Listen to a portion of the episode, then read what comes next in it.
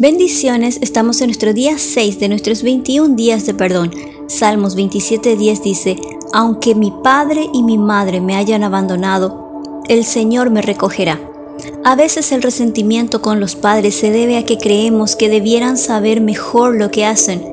Sin embargo, es posible que no lo sepan, puede que jamás hayan solucionado sus propias inseguridades y todavía estén luchando con el temor o las heridas del pasado. ¿Alguna vez consideraste la posibilidad de que a pesar de sus limitaciones, culpa y confusión con la que viven o según el grado de madurez emocional o espiritual, han hecho lo mejor que sabían o saben hacer? Quizás piensas que perdonar a tus padres te hace vulnerable y te expone nuevamente a maltratos y heridas. Pero el hecho de comprender que tus padres hacen lo mejor que pueden no impide establecer límites. Por ejemplo, puedes tener una actitud de perdón hacia tus padres, pero determinarte no visitarlos cuando bajo efectos del alcohol se muestren agresivos o insultantes. Perdonas a tus padres dejando ir la expectativa que ellos cambien, ya que si no consigues la reacción que deseas, te expones a prolongar el dolor. Éxodo 20:12 dice, Respeta a tu padre y a tu madre para que tengas larga y buena vida. Cada persona lleva su propio proceso de sanidad, perdón y restauración. Puede que tus padres ni siquiera se imaginen el daño que te causaron al abandonarte o al hablar a través del dolor y la frustración. Cuando perdonamos, adquirimos mayor comprensión y compasión. Solo mediante el perdón aprendemos a crecer en el amor.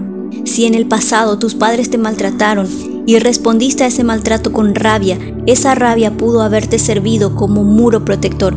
Pero establecer límites para mantener la rabia como fuente de fuerza es una manera de engañarnos. Toma la decisión de perdonar a tus padres por tu propio bien y sin esperar nada a cambio. Vayamos al ejercicio relájate, respira, tómate unos minutos para escuchar tus pensamientos.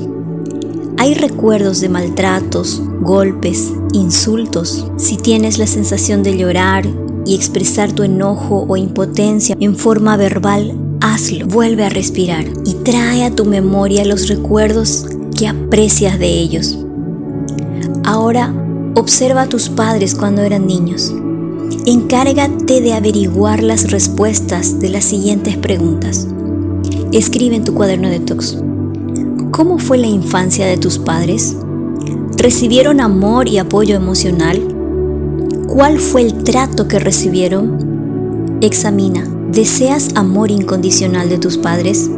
¿Los aceptas como son? Reflexiona. ¿Cuáles son las cosas que podrías hacer o decir para dejar marchar el resentimiento? Reemplaza. Deja de lado todo temor, toda crítica.